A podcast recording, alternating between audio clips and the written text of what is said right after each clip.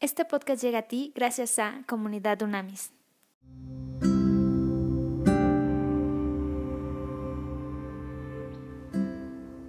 En Hechos 16 dice, Pablo fue primero a Derbe y luego a Listra, donde había un discípulo joven llamado Timoteo. Su madre era una creyente judía, pero su padre era griego. Los creyentes de Listra e Iconio tenían un buen concepto de Timoteo, de modo que Pablo quiso que él los acompañara en el viaje. Por respeto a los judíos de la región, dispuso que Timoteo se circuncidara antes de salir, ya que todos sabían que su padre era griego. Luego fueron de ciudad en ciudad enseñando a los creyentes a que siguieran las decisiones tomadas por los apóstoles y los ancianos de Jerusalén. Así que las iglesias se fortalecían en su fe y el número de creyentes crecía cada día. Luego Pablo y Silas viajaron por la región de Frigia y Galacia, porque el Espíritu Santo les había impedido que predicaran la palabra en la provincia de Asia en ese tiempo. Luego, al llegar a los límites con Misia, se dirigieron al norte, hacia la provincia de Bitinia. Pero de nuevo el Espíritu de Jesús no les permitió ir allí. Así que siguieron su viaje por Misia hasta el puerto de Troas. Esa noche Pablo tuvo una visión. Puesto de pie, un hombre de Macedonia al norte de Grecia le rogaba, ven aquí a Macedonia y ayúdanos. Entonces decidimos salir de inmediato hacia Macedonia, después de haber llegado a la conclusión de que Dios nos llamaba a predicar la buena noticia ahí. Subimos a bordo de un barco en Troas, navegamos directo a la isla de Samotracia y al día siguiente desembarcamos en Neápolis. De allí llegamos a Filipos, una ciudad principal de ese distrito de Macedonia y una colonia romana. Nos quedamos allí varios días. El día de descanso nos alejamos un poco de la ciudad y fuimos a la orilla de un río donde pensamos que la gente se reuniría para orar y nos sentamos a hablar con unas mujeres que se habían congregado allí. Una de ellas era Lidia, de la ciudad de Tiátira, una comerciante de tela púrpura muy costosa, quien adoraba a Dios. Mientras nos escuchaba, el Señor abrió su corazón y aceptó lo que Pablo decía. Ella y los de su casa fueron bautizados y nos invitó a que fuéramos sus huéspedes.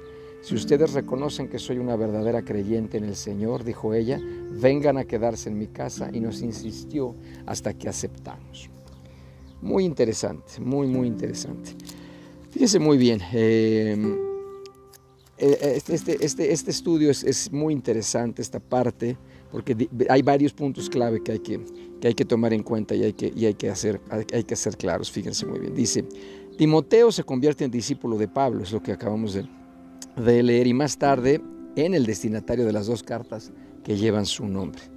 Ahora fíjense que parece que hay una contradicción. Pablo, el máximo defensor de la doctrina de la salvación por la gracia, circuncidó a Timoteo de madre judía para poder llevarlo a las sinagogas. Después de que él había peleado que esto no se hiciera, ¿se acuerdan en el, en el primer Congreso de Jerusalén?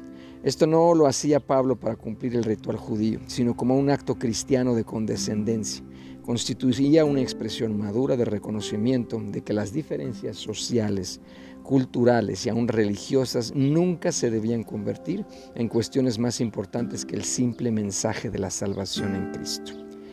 Aquí hay otro punto muy muy importante en el versículo 7. Lucas no indica cómo el Espíritu comunicó su voluntad a los misioneros. Debe haber sido por medio de impulsos internos, inspiraciones proféticas o circunstancias externas que esto es bien importante. Y en el versículo 11 se abre la sección en que por primera vez se utiliza la primera persona del plural, lo cual indica que Lucas se había unido en este momento a la misión y ofrecía ahora un testimonio de primera, de primera mano. A ver, entonces fíjense bien, como rasgos de líder, en su, en su viaje misionero Pablo planeó un viaje hacia el norte a Bitinia, pero esta noche soñó con un hombre que le decía, pasa a Macedonia y ayúdanos. A causa de este sueño o visión, el apóstol cambió su ruta. Ello puso de manifiesto un rasgo de carácter de los líderes que se guían por el Espíritu Santo. Los dirigentes impíos del mundo consultan el horóscopo y a los adivinos en busca de directivas para sus vidas, pero los líderes cristianos lo que hacemos es que buscamos la dirección del Señor. A, a, través de varias formas el Señor nos puede dirigir. La primera es a través de la palabra escrita, a través de la Biblia. La segunda es a través de sueños y visiones. Eso es muy, muy importante. Eh, es importante también limpiar nuestras mentes de cualquier experiencia pasada, pedirle al Espíritu Santo esto, para no conformarnos con las normas de este mundo, sino que seamos transformados por la renovación de nuestra mente. Nosotros como líderes cristianos debemos tener puesta nuestra mira en las cosas de arriba y no en las de la tierra. Por esto cuando el Espíritu Santo les habla en este texto por medio de visiones, imágenes diurnas mentales y sueños, revelaciones durante el sueño, escuchen el mensaje sin dificultad. Esto es importantísimo, sin dificultad. ¿ok? Entonces, y por último, fíjense qué interesante, como la ley judía exigía el establecimiento de una sinagoga cuando la población masculina de alguna localidad sobrepasaba la cifra de 10 personas, la ausencia de una sinagoga en Filipos indica la existencia de una población judía muy pequeña y sin embargo ahí Pablo establecía el reino de Dios con poder y con autoridad junto con su equipo misionero. Vamos a orar. Padre, en el nombre de Jesús te damos gracias, precioso y maravilloso Señor.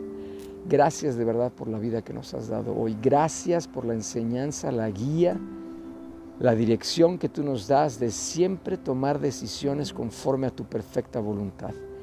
Pa, los que ya llevamos muchos años siguiéndote a ti, Jesús, siendo salvos por tu gracia, precioso Dios, ya nos dimos cuenta que nuestros esfuerzos humanos, que el humanismo, el orgullo, la autosuficiencia no nos lleva a ningún lugar.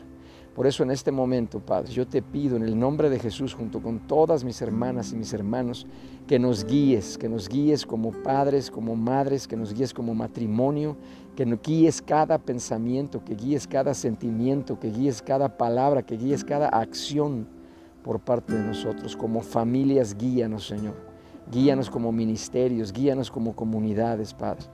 Te pedimos que nos des la fuerza de voluntad y el dominio propio para buscar tu rostro, buscar tu dirección todos los días al amanecer, Señor, al mediodía y en las noches antes de acostarnos. Que siempre, Padre, te pido, te pedimos que confirmes, confirmes con otras hermanas y hermanos que tú nos estás hablando al mismo tiempo a todos, Señor. Tú no le hablas solamente a una persona, sino que hablas a todos y cada uno de los que te buscamos. Por eso en el nombre de Jesús hoy te entregamos nuestras vidas en tus manos, Señor. A partir de hoy, a partir de este momento, todo lo que hagamos estará 100% alineado a tu perfecta voluntad. En tu nombre, Jesús, te pedimos esto. Amén, amén y amén, Señor. Te amamos, te bendecimos y te glorificamos en el nombre de Cristo Jesús. Conoce más en comunidadunamis.com.